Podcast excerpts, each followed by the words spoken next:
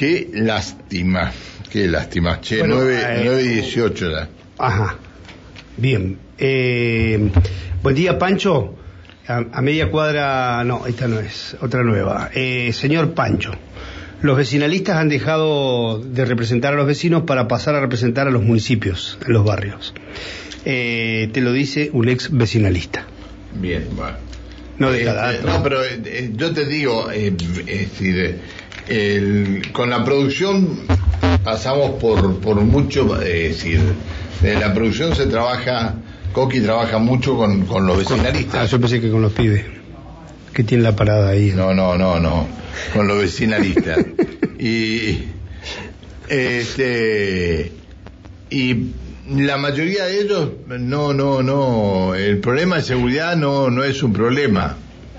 Es un problema grave. Lo que es llevar un esconde. Yo te voy a decir lo que es. Este, este es el problema. En otras palabras, el problema es llevar un problema al Claro. que tiene que resolver. Por eso, Quiere por quedar eso bien. no está en marcha No el todo, plan de pero, eh, sí. no está en marcha el plan de seguridad, está en marcha el plan de inseguridad. ¿Eh? Y, y hay cosas que no quieren entender o que piensan que uno lo hace porque está en otra vereda y acá no hay vereda.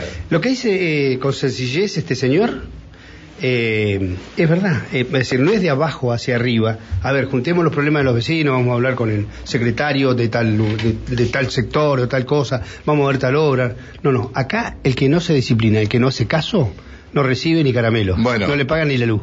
Bueno, yo te digo, Ese esquema de poder, que es un, un subsistema que forma parte del esquema de poder que gobierna, se, termina derivando en estas cosas, pero no pasa solo acá en Neuquén, pasa en Río Negro, pasa en Salta, eh, es decir, se verticaliza el poder. Eh, ¿Cuál es la tarea de un vecinalista? Juntar las, las cuestiones de abajo y llevársela al tipo que tiene que resolver.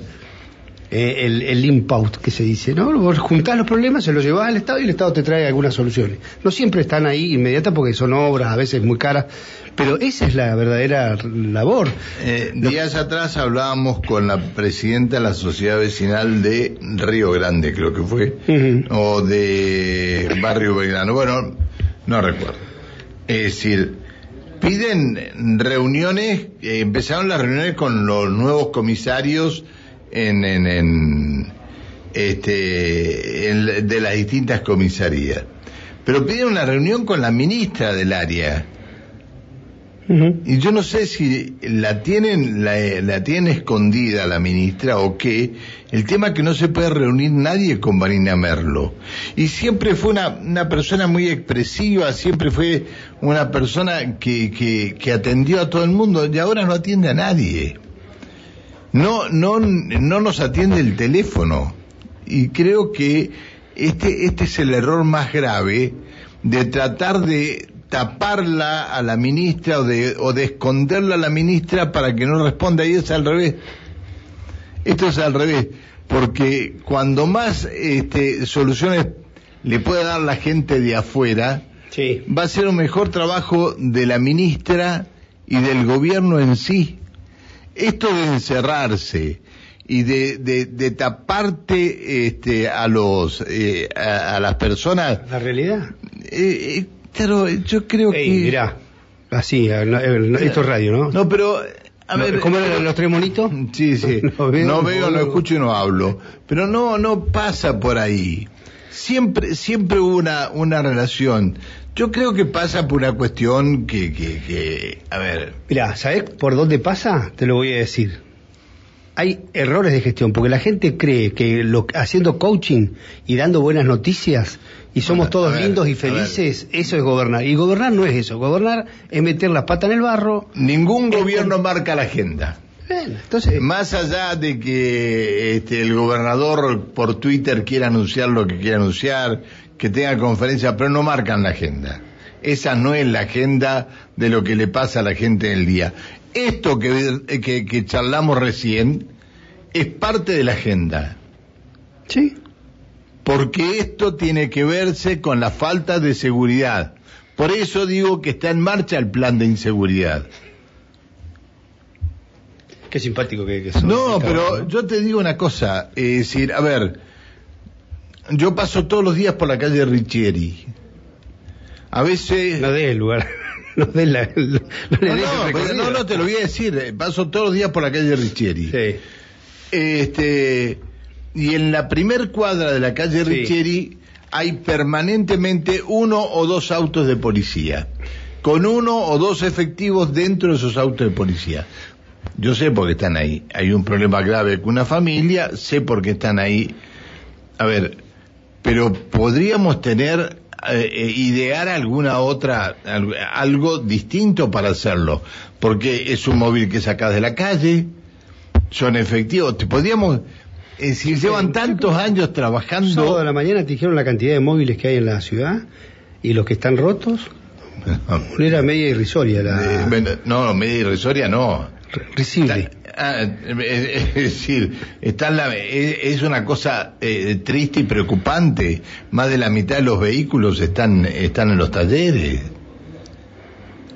Pero aparte de esto que tienen que hacer la, la, este, Mm. que tienen que estar cuidando a estas familias, yo creo que tendrían que haber, con todos los años que llevamos con esto, creo que tendría que haber otra, otra manera de hacerlo. No podemos tener un auto a que hay que cuidar a esa familia y que cuidarla por lo que pueda llegar a pasar y todo lo demás, o cuidar a esa señora, o que para que la pareja no se acerque, o, bueno, pero creo que eh, tenemos tantos fiscales, tantos jueces, tantos funcionarios que se podría haber ideado otra manera de hacer esto. Pero nos perdemos un móvil que puede estar recorriendo una calle, está parado ahí. Yo el otro día vi dos móviles, le pregunté a una, a una persona conocida que estaba al lado donde estaban los móviles, y dije, che, ¿por qué dos móviles acá? De la ventanilla del auto a la vereda. Mm. Una persona dice, y están cuidando la casa, pero uno ya se va y el otro... Pero no, no, yo creo que no pasa por, acá, por ahí el tema. Queremos brindarle seguridad a esa señora porque su expareja es un violento y todo lo demás, tenemos que buscar otra manera de hacerlo. Para eso llevamos, tenemos tantos fiscales, tantos jueces, este, y, y tantos funcionarios, pero este, está en plena marcha el plan de inseguridad, no está en marcha el plan de seguridad. Por más que se enoje el señor jefe de policía o se enoje quien se enoje, este, no se ve un plan de seguridad. Y esto es un hecho complicado, complicadísimo, porque decir, va, va una, una persona a cobrar al banco, no me quiero ni imaginar lo que está pasando con los pobres jubilados. Esperemos que nada. La gente, la gente que no, la gente que no este, denuncia estas cosas es más que la gente que la denuncia.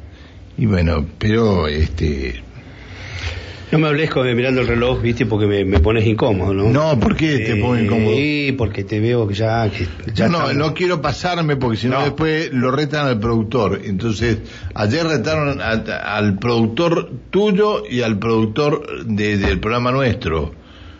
Entonces no quiero que lo reten culpa nuestra. Sí, hacen causa común los dos. Bueno, este- Ayer a la tarde, en el Hotel Hilton, había un ex gobernador de Neuquén, que hasta hace poco estaba con el bicho. Allá y ya le... No sé qué- Estamos qué- hablando del, del doctor Jorge Zapata. Sí, señor. Bien, bueno, está bien.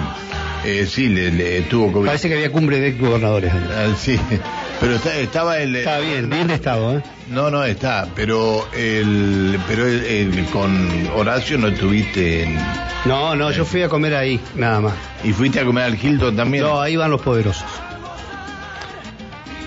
Después te cuento los nombres de los que andaban por y ahí. algunos y algunos otros que han entrado dentro del rubro poderosos siendo corruptos. Eh, me fui. Chao.